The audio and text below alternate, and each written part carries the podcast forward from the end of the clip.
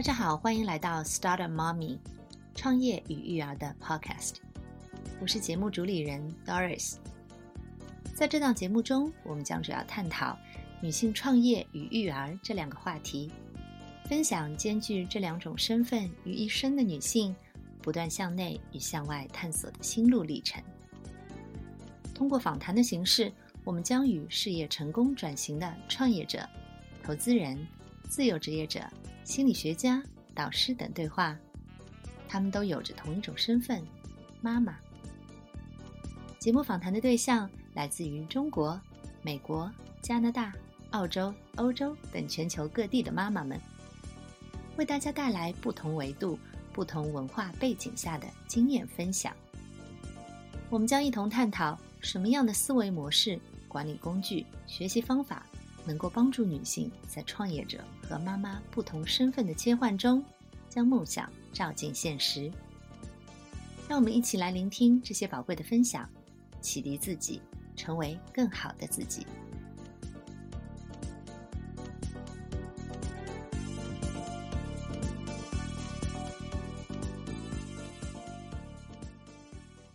今天请到了一位在美国这边的朋友，他叫 Lydia。他呢，已经在美国做了十多年的心理咨询师这个行业，非常的专业。同时呢，他还是三位孩子的妈妈，三位男孩儿啊。所以呢，我相信今天可以和他聊很多内容，聊到这个职业发展方面，聊到这个心理咨询比较特殊的这个领域，相信大家都非常好奇。然后同时呢，也和他聊一聊，在美国这个环境中没有太多帮手的情况下，他怎么做到一边带着三个男孩儿。一边呢，还兼顾着发展他自己的事业。他自己现在有一家独立的心理咨询室嘛。好，我们先欢迎一下李典，和大家打个招呼吧。嘿，大家好，谢谢 Doris 可以邀请我今天过来这边，呃，很荣幸，我很期待跟你聊很多内容。嗯，谢谢谢谢。今天呢，我们是一个当面在聊天的这样一个环境，因为之前我做的很多期访谈其实都是远距离的，感受很不一样。首先，我想先和丽丽聊一聊，为什么你会选择心理咨询这个行业？呃，这个应该从我十二岁的时候，呃的一个小小的梦想开始吧。啊，那个时候朋友们开始谈恋爱啊，或者是有喜欢的人啊。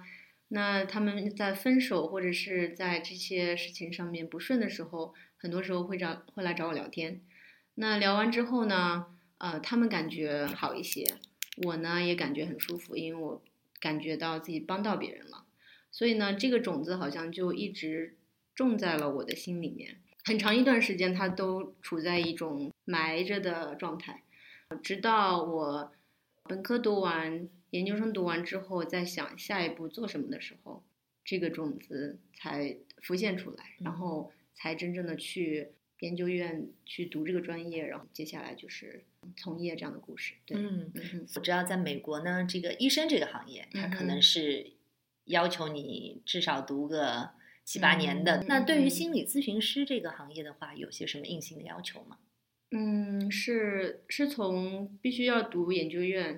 不同的学校要求不一样，最短的可能是四十五个学分，比如说可能两年能读下来。但是我去的那个学校呢，它要求比较严格，因为我去的是一个神学院，它的课程是一半的呃 Bible，一半的圣经课程，一半的。呃，心理辅导这样的课程，嗯，所以呢，它一共有九十个学分。我那年有一些特殊的情况，它有一百多个学分。嗯，最快的话三年可以读下来那个那个专业。但是因为我在那个期间结婚生了老大，所以呢读了四年。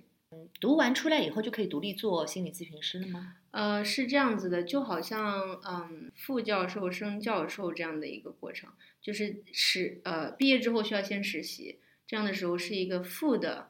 有执照的心理咨询师，在这个期间，你需要有三千个小时一共的实习的时间，呃，一半时间是直接见 client 的时间，直接见来访的时间，一半的时间有行政方面的时间，对，一共有三千个小时，然后你就可以拿到这个真正的执照，就好像负的成为正的，嗯，这样的意思，对，明白，哇，这还是一段挺长的路哈，嗯哼，很长。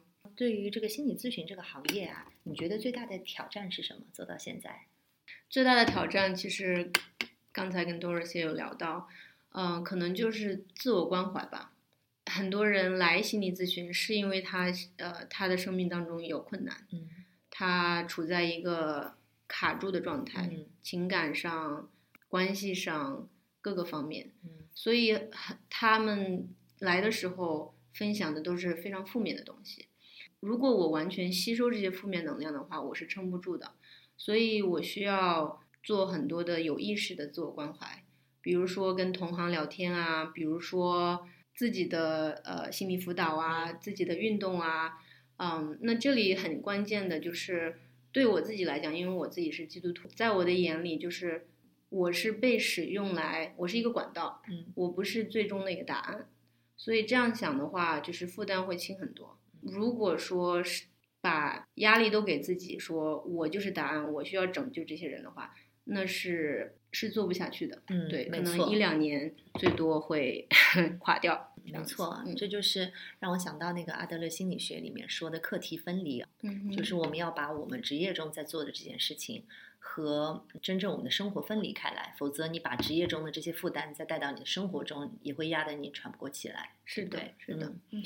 好，那在美国，其实心理咨询行业它是一个非常高需求的行业，尤其呢，大家对这个心理咨询师接受度是非常高的。嗯哼，那来找你的客户里面，大多是遇到哪方面的问题呢？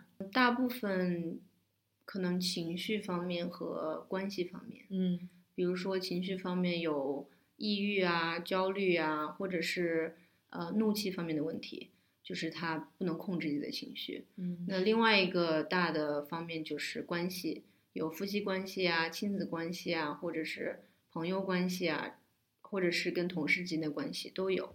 那很好奇，你们一般的对话流程是什么样子呢？能分享一下吗？嗯，因为心理咨询这个行业，它是建立在信任之上的，它是一个关系是很重要的，所以前几个 session 呢，可能更多的就是互相了解，建立这这样的信任。那建立信任的方式很多，有很多倾听来访的故事，或者是他感兴趣的东西。对我们心理咨询师来讲，就是表示很很感兴趣啊，去询问他的故事啊，询问他的爱好啊，询问他的背景啊，去了解他，嗯对，让他感觉你是真正的关心他，你是真正的在有好奇心去了解他这个人，不是说你就是另外一个来访。如果是来访感觉不到你真正的关心和你的真诚的话，没有这样的最基本的信任的话，很多工作是是做不了。刚开始的几个 session 也是建立信任，那然后呢就是确确定目标，因为我们的目标，他们的目标越明确，我们就越知道怎样来达到这样的目标。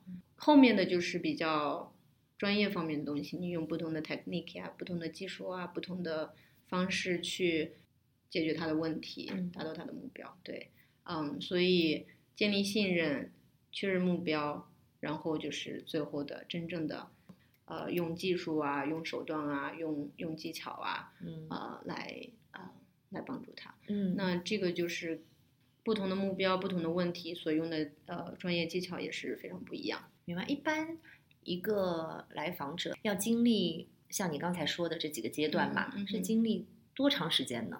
这个真的是呃很很不一样，不同的人很不一样，看他的情况。一般六到八次，至少他会开始感觉到有一些不一样。之后呢，就看他的目标是，就是这个呃具体的问题，比如说他的 depression，他的抑郁稍微缓解一些，或者是他就是在开车的时候有一个事故，对吧？出车祸，然后他最近不不敢开车。如果是这么具体的问题的话，可能就是呃十个 session 左右就就结束了。但是如果他解决完这个比较具体的问题，他还有有一些，比如说想要嗯比较 general 的自我成长会多一些的话，那可能就时间更长一些，看情况。明白。对对，但是六到八次他应该会开始感觉到有一些不一样。那作为心理咨询师的话，嗯刚开始像你说的第一个阶段，主要是了解对方，提问嘛，嗯对吧？嗯先收收集一些信息。那你会直接给你的来访者提供一些建议吗？建议是会的，嗯对，因为很多人他来的时候，嗯，他之所以 struggle，他之所以卡在某个地方，是因为他需要帮助。所以很多时候，比如说他来的时候是因为焦虑或者是抑郁的话，那会提建议啊，会提让他学习一些呃 grounding technique 呀，啊，或者是嗯一些呼吸的方方法呀，就是他如果感受到焦虑的时候，他怎么办，对吧？这些技巧是需要需他他是非常需要的，但是技巧跟跟他做决定，给他做决定是不一样的。嗯，对我们不会说你应该跟这个男朋友继续下去或者分手。明白。呃，这个更多的是我们帮助他来自己达到自己的一个结论，不会直接的告诉他该做什么。所以建议会提，但是不会直接的指路。对，明白。嗯，还是要对方他自己的内化以后啊，自己去寻找出一个对自己最适合的路去走。但是你们有很多的工具方法嗯去帮助他。哎，这嗯其实啊、呃让我感受到和和我做那个钢管教练也很像哈、其实要相信对方，他自己是嗯能够找到最佳的解决方案的。是的。我前几次的这个访谈当中，其实就有一些妈妈和我说，他们去看了很多报道，其实现在青少年心理的问题非常多。嗯，所以我认为心理咨询这个行业将来会有很大大的需求。嗯，当然，我觉得大家应该预防为主，不嗯应该是说的是的，觉得哦都有问题了，大家去找心理咨询师师去解决问题。我觉得应该是在源头的时候怎么去嗯杜绝这种发生，或者降低这个概率。对对对，是这样的，就就像你去看牙医一样，如果你按时六个月去洗一次，去检查一次，那应该不会有什么大问题。嗯反之，如果你五年不去看，五年也不清理，刷牙也不注意的话，到你牙特别疼的时候再去，可能就是需要大手术了，对，很类似的。说到这个，刚才说到青少年啊，然后我们就可以聊一聊孩子的教育啊。其实，在嗯美国，我一开头就提到，许多妈妈她都是面临非常忙碌的生活状态的。嗯，有很多妈妈其实都是全职妈妈，因因为在这边没有太多的帮手嘛，对吧？嗯这边的文化其实基本上夫妻两个人成立了自己的家庭就是独立的，是的，所以你们有了孩子之后，所有一切都是你们自己 handle 的。嗯哼，有时候父母如果妈妈一个人待在家，其实压力非常大，但至少她可以全身心的照顾。但是又有很多情况呢，夫妻之间两个人都是双职工，嗯是吧？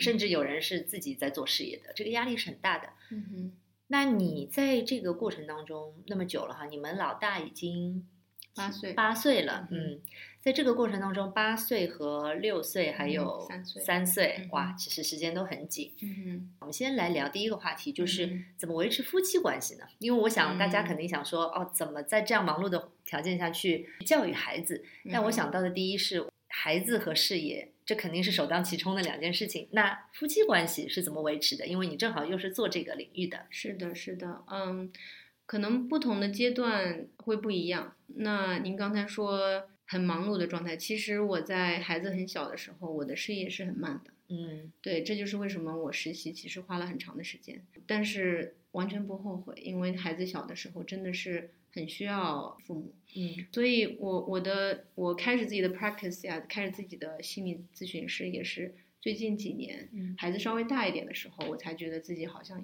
有更多的精力来做这件事情。那另外，呃，你提到夫妻关系，我觉得两点吧，就是第一点就是说，一段健康的关系是需要需要两个健康的人的，尊重彼此的心理健康的需求，尊重彼此的梦想是很重要。嗯，不要说结婚了就没有自我了。第二点就是，呃，关系是需要经营的，任何一段关系都需要经营，顺其自然是不 work 的，嗯，是不行的。我好奇啊，在你嗯所见的这些来访者当中，夫妻一起来的概率高吗？就是夫挺多妻之间的挺多的嗯其实一定程度上，夫妻婚姻辅导对很多人来讲是更更容易去做的，因为他感觉是哦这个关系的问题。嗯很多人让自己说承认说我有问题是更难的，嗯，所以很多人更愿意去拉上自己的配偶一起去做呃婚姻辅导，嗯那自己的辅导反倒是更啊、更不容易的。，OK。那你在就是做这类的婚姻辅导的过程当中，你有看到一些什么普遍的现象？然后你发现改善这些现象和问题有什么样的方法吗？嗯，我看到的来婚姻辅导的有有两大类型吧。如果我们粗分的话，一大一个是呃，就是孩子还小的时候，处在这种非常忙碌的状态，然后可能没有时间去经营自己的关系的。那这种时候呢，其实是嗯，可能危机状态也比较容易出现。另外一种大的类型是，孩子已经长大了，空巢期的时候，他们因为之前的时间一直都在忙孩子、忙事业，没有时间去经营关系。那孩子孩子走的时候，就是没有这样的 distraction 了。突然发现两个人面对面，一堆问题，撑不住了。嗯，所以其实很多时候，在这个阶段是离婚率是很高的。嗯，第一种的这样的类型，其实。跟你刚才提到的问题一样，在这么忙碌的时间，怎么去来维持这样的关系，对吧？简单的来讲，就是你虽然结婚了，虽然生孩子了，但是不能失去自我。嗯，啊，所以自己想要什么，自己的梦想是什么，是不能忘记的。嗯，然后自己的身体健康、心理健康也是不能忽视的。啊，那去运动啊，这样子的时间是需要腾出来的。比如说，我跟我老公其实是，我想。我们能撑到现在，我觉得一个很重要的就是我们很了解，也很理解，也很支持彼此的身心健康的需求。所以再忙，他说要去跑步，我就百分之九十九都会说你去。那他也是很理解我。那比如说最近感恩节的时候，呃，孩子放假一周，我一直都在陪他们，我们都一起。那到周五早上的时候，我觉得自己有点。脾气有点不太行了，就有点要发火了。然后我就告诉他，我说我好像快要到极限了，我需要一点自己的时间。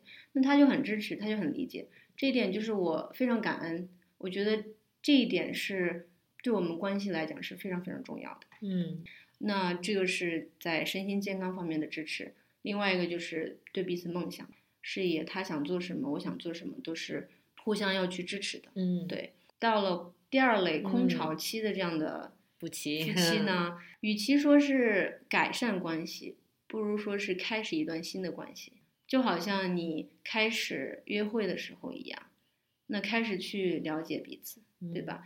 其实你结婚那么长时间，每个人一直都在变，嗯，所以在这样的时候，其实是就好像你再去约会的感觉，嗯，因为也没有没有孩子，没有什么 distraction，对吧？对，就再去约会，再彼此去了解，再重新的来建立。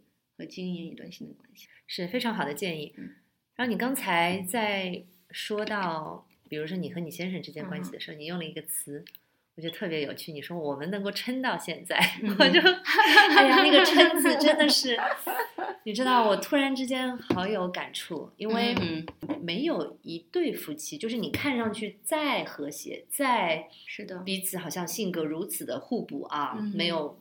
表面上感觉是没有什么冲突的，嗯其实他们彼此之间一定是有很多问题，只不过他们是非常积极的在处理，嗯哼，是在不断，甚至有时候寻求外部的帮助。我觉得，呃，虽然你是心理咨询师，你对出现问题的时候去寻找另一位专业的心理咨询师的帮助，你也是非常 open 的，是的，是的。其实我们也有在做这样的事情。对，我觉得这个是让我觉得每个人需要有一个意识。嗯哼。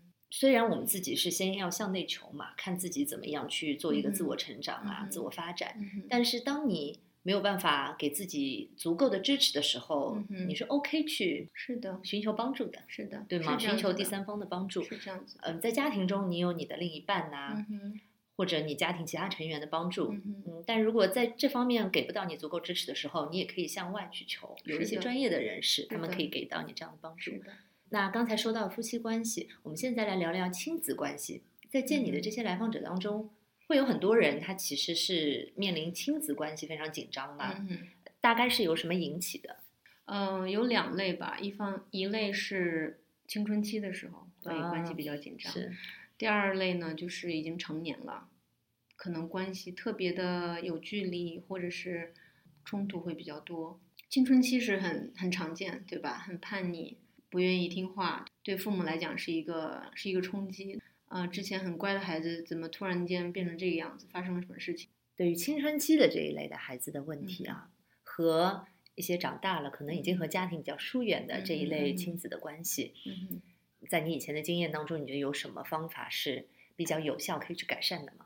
我们在看孩子的时候，尤其是青春期，觉得是他的问题，但是其实很多时候，我觉得是值得父母内省的，嗯就是看看自己这方面有没有问题。嗯，因为很多时候，呃，尤其是我们亚洲的妈妈，可能会管得比较严，那给孩子的空间相对少一些。那可能这样的方式呢，小的时候是适用的，但是青春期的时候，他的青春期它的定义就是从孩子到成人的一个过过渡。那成人的时候，他是需要去自己选做做决定，自己承担后果。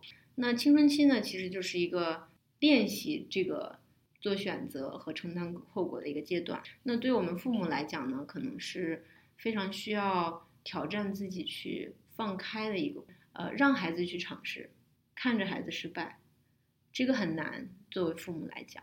但是这个可能是，就是你养育一个比较成熟的成人最终必经的一个过程。嗯，对，嗯，否则的话，现在包的越紧，他真正走上社会的时候，他真正走上成人的时候，可能如果他失败，或者是经历一些事情，后果会更严重。那对于那一类已经算是毕业吧，嗯比如说十八岁以后啊，甚至大学毕业后的这些嗯二十几岁的成年人来说，嗯在父母的眼里还是孩子嘛。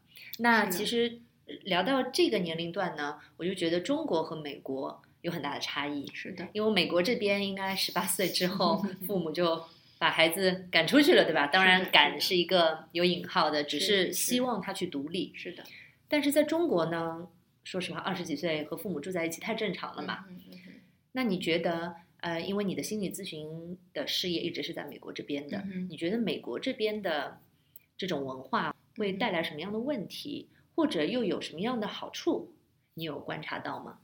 先说好处吧。嗯呃，因为我的来访当中有亚洲人，也有呃当地人。嗯就像你刚才说的，中国人或者亚洲人是是孩子，一直都是孩子。那在一定程度上，其实，嗯，这也是我刚才说的，就是常见的问问题的一种。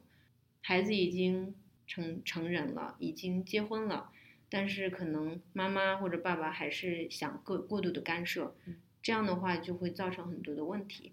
那在这方面呢，至少在比较健康的美国家庭当中呢，就是这方面的问题可能会少一些，就是他会给孩子足够的空间去呃处理自己的小家的事情，对吧？小家的事情一般不过问，除非你来问我建议的时候，父母才会给建议。这方面的话，就是给那个小家庭足够的空间，嗯啊、这是这方面的好处。问题呢，可能就是有时候距离可能太远了。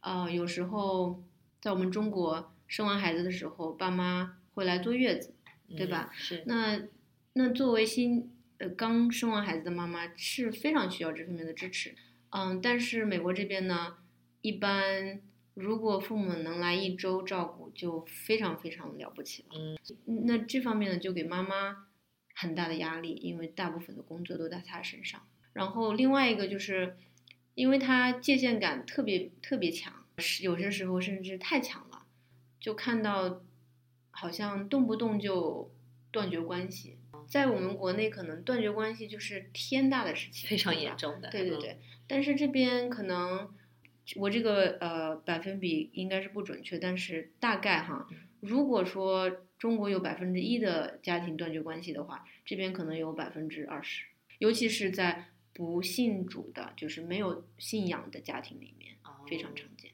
可能自我意识太强，嗯，一定程度上是这样子，就是嗯，会感觉你侵犯到我的这个领域了，就不舒服了。对，啊包容度相对比我们嗯亚洲文化长大的人就是会低很多。这点我想到了，就是在国内的话，新手妈妈有任何的问题，其实上一辈的爷爷奶奶、外公外婆是非常愿意来帮忙，嗯。是的，你也非常啊、呃自然的会去寻求帮助，他们也会非常乐意帮助。是然后在西方国家呢，在美国这边啊、嗯生活的这段时间也遇到很多朋友，我发现他们都没有想过这件事情，说去找长辈帮忙。嗯，啊是的，是的，而且有时候呢，还会说起比较极端的是说，真的有些紧急的情况，哪怕嗯需要长辈去照顾两三个小时，得嗯预约时间。嗯，因为长辈们的生活很丰富，他们是 对吧？都是独立的个体，他不是为了孩子而活，他就是为了自己而活。是的，所以退休后的生活也到处在旅游啊，嗯然后哼再有自己的这个 schedule 啊，自己的嗯计划。如果你这样突然之间把嗯孩子交给我，打乱我的计划，哎，请你提前预约。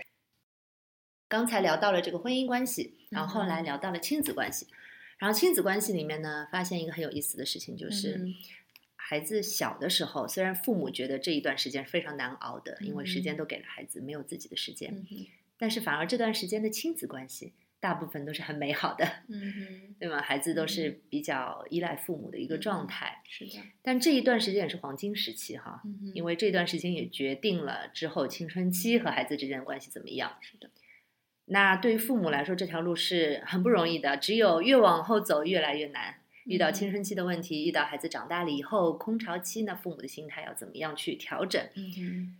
嗯，能不能再给父母多一些的建议？就是对于儿童或者这些青少年啊，他在嗯心理健康上的培养，嗯有些什么建议吗？嗯哼，嗯，这是一个很好的问题。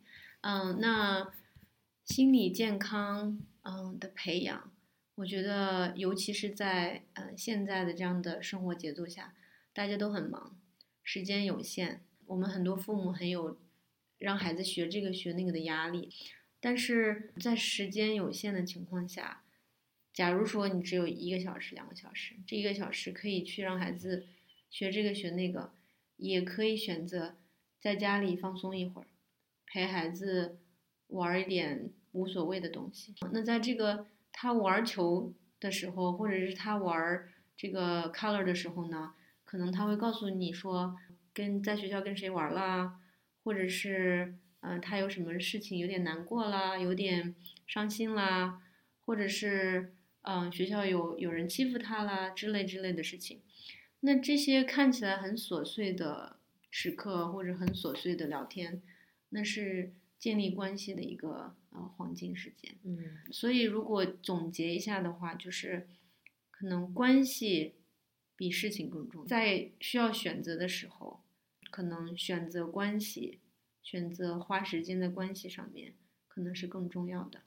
那您刚才也说过，在孩子小的时候，越有这些多一点的呃有质量的关系的话，孩子会觉得他有什么事情可以来跟你讲，他有什么想法会可以来问你。那这就是给青春期的时候打下了一个很好的基础。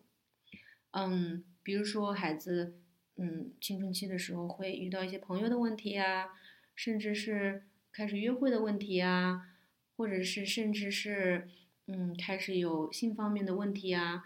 呃，如果他觉得父母是一安全的人，他可以去到父母那边问任何的问题，父母不会咋咋呼呼，不会很情绪化，不会很很生气的话，那这就是一个非常想要的一个青春期的一个状态。如果我们没有这些细小的积累，没有这关系建立的时刻的话，那孩子孩子的心态就是啊，我我妈妈说什么都生气，他说什么都很情绪化，他没有时间，他们很忙，都在工作。那他在遇到约会的事情、性方面的东西的话，他就会问自己的呃同龄人。那同龄人呢，就是瞎子带瞎子，很容易被误导。所以关系比事情更重要。嗯，这是个非常好的建议。嗯那接下来给我们推荐一本书吧，就是嗯在女性成长啊，或者是家庭关系方面对你影响比较大的书籍。对，这本书是呃心理辅导界的一个经典，我在研究院的时候就有读过。那它也有一个中文版本，叫呃立界限得自由。立界限得自由，哇，非常好的一个书名。英文叫什么英文叫 boundary，啊？Boundary 就是界限，就是界限这嗯个词。对，它的作者是 Henry Cloud，就是克劳德。嗯对，为什么推荐这本书呢？因为我们女性就是天生的，就是有有这种母性，对吧？会照顾孩子，照顾家庭，照顾老公，在事业方面照顾呃 whoever，觉得我们会有很多的责任，好像我们需要照顾到所有的人，嗯。但是我们的时间有限，精力也有限，嗯。我们的优先次序是需要排序的，在需要把亲子关系、夫妻关系看得比较重要的时候，那很多事情是需要说不的，有些时候甚至是跟自己的好朋友说不，尤其在我们的亚洲文化当中比较困难，对吧？嗯嗯，拒绝别人，呃，但是我觉得需要比较有意识的去规划自己的时间的话，这个是非常必要的。这本书是应该是非常有帮助的。嗯，你刚才提到这本书的时候，提到这个书名的时候，我就不由得会想到，我觉得你这方面做的还是挺好的，因为你想三个孩子事业，但是你也留给自己一些时间。嗯那我觉得势必你就是在这个立界线方面啊做得很好，嗯无论是和自己最亲密的人、和自己的孩子、和自己的先生，或者是和自己外界的这些社交的圈子，在这方面有什么经验可以给我们分享一下的吗？你是怎么样做到这一天就二十四个小时嘛？因为我知道你其实在这个自我关怀方面做的也不错，嗯比如说该几点睡觉，几点睡觉，因为我知道之后我就会很累。嗯那孩子这边你要如何去安排他们，不要来影响你。先生这边也要和你是同步调等等，我觉得这方面真的是安排的很不错。给我们说说你的这个经验吧。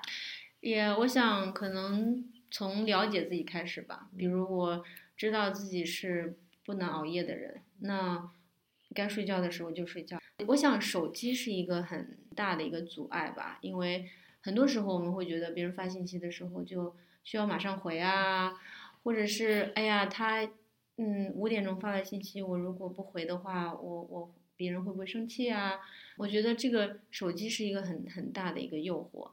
可能在这方面，我在了解自己晚上需要早睡的时候，那可能六七点我的手机就移开了，就关掉了，就不看了。我是手机的主人，手机不是我的主人。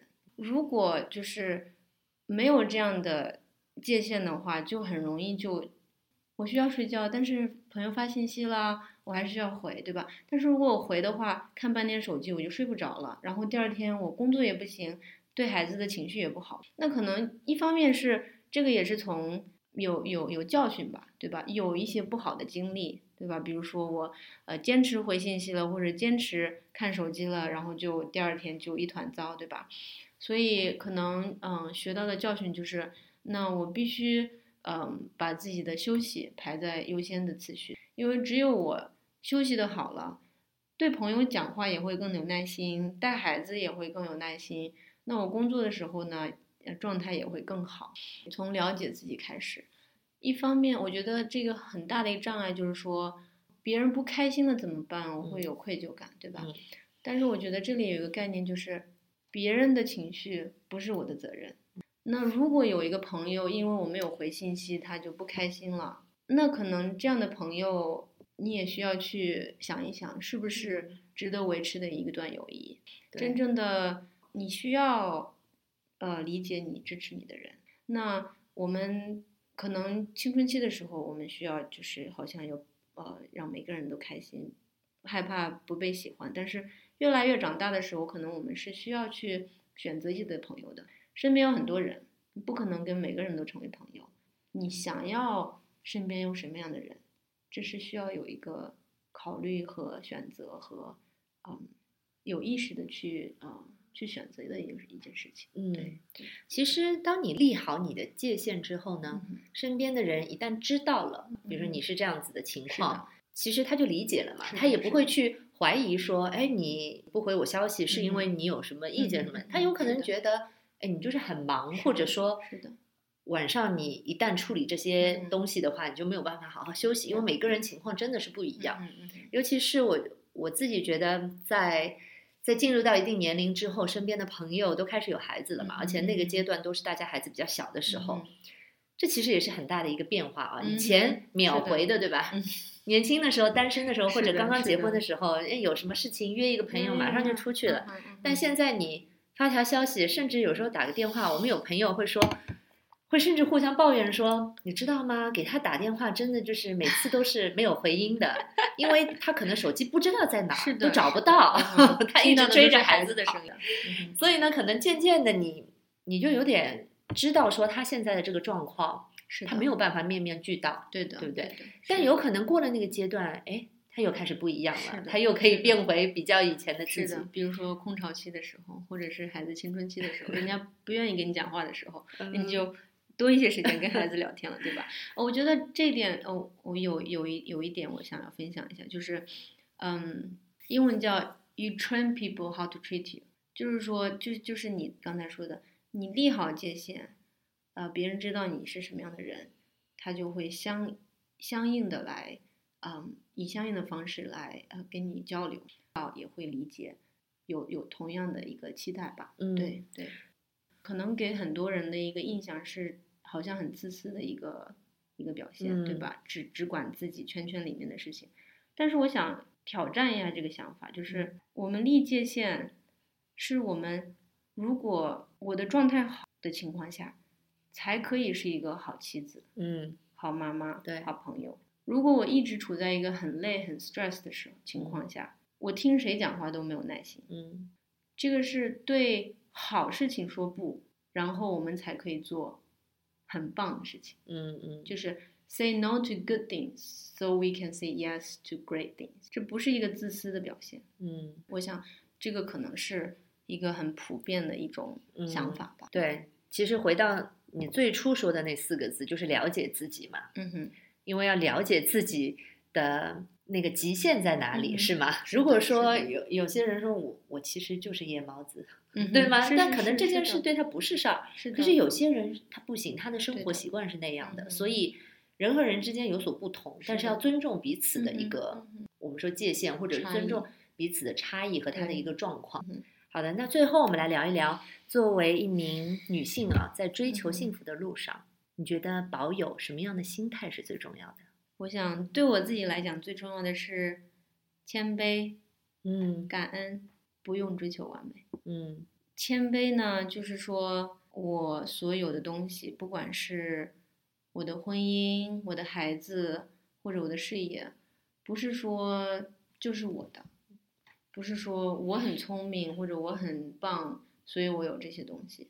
这些东西都是我刚才讲过，我是基督徒，嗯我相信是从上帝呃而来的。另外一个就是说感恩，对，跟谦卑其实是很息息相关的。就是很多时候，任何一个人生命当中都有不如意的地方。如果我们一直看不如意的地方的话，就会很消极，嗯，会有很多抱怨。